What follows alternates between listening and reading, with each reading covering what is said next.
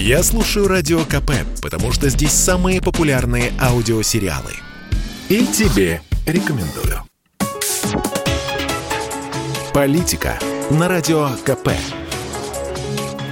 Владимир Варсобин. Сегодня доброе. А не пора ли учредить в России премию за человечность и номинировать на нее чиновников за их доброту душевную? Вот серьезно, без иронии.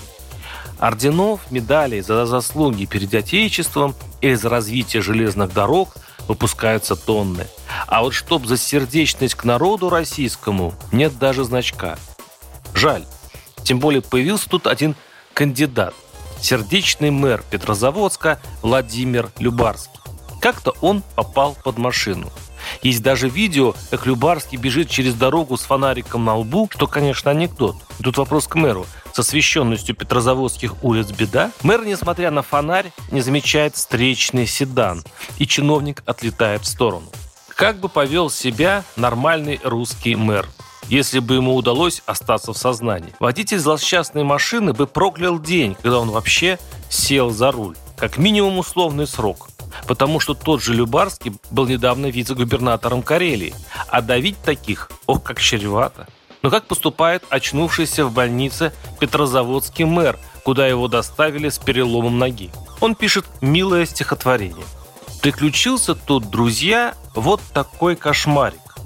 По дороге мэр бежал, а на лбу фонарик. Тем не менее, он сам правила нарушил и толкнул чужой седан центнеровой тушей. Слава богу, живы все, и водитель тоже. Помним правила, друзья нарушать не гоже. Думаю, от этого стиха первым разрыдался водитель седана, перед которым вот так изящно извинился сам мэр. Но и горожане признание вины чиновникам оценили. И хотя ворчливо попеняли, дескать, может теперь на улицах будет побольше света, но заметили, есть еще, оказывается, живые люди во власти. Такие же, как они – может быть, действительно затеем конкурс, учредим общественную премию ЧЧ «Человек-чиновник» имени Салтыкова-Щедрина. Он, кстати, тоже был вице-губернатором. Один прецедент с фонариком на лбу уже есть. Варсобин, одноименный телеграм-канал, YouTube-канал. Подписывайтесь. Политика на Радио КП.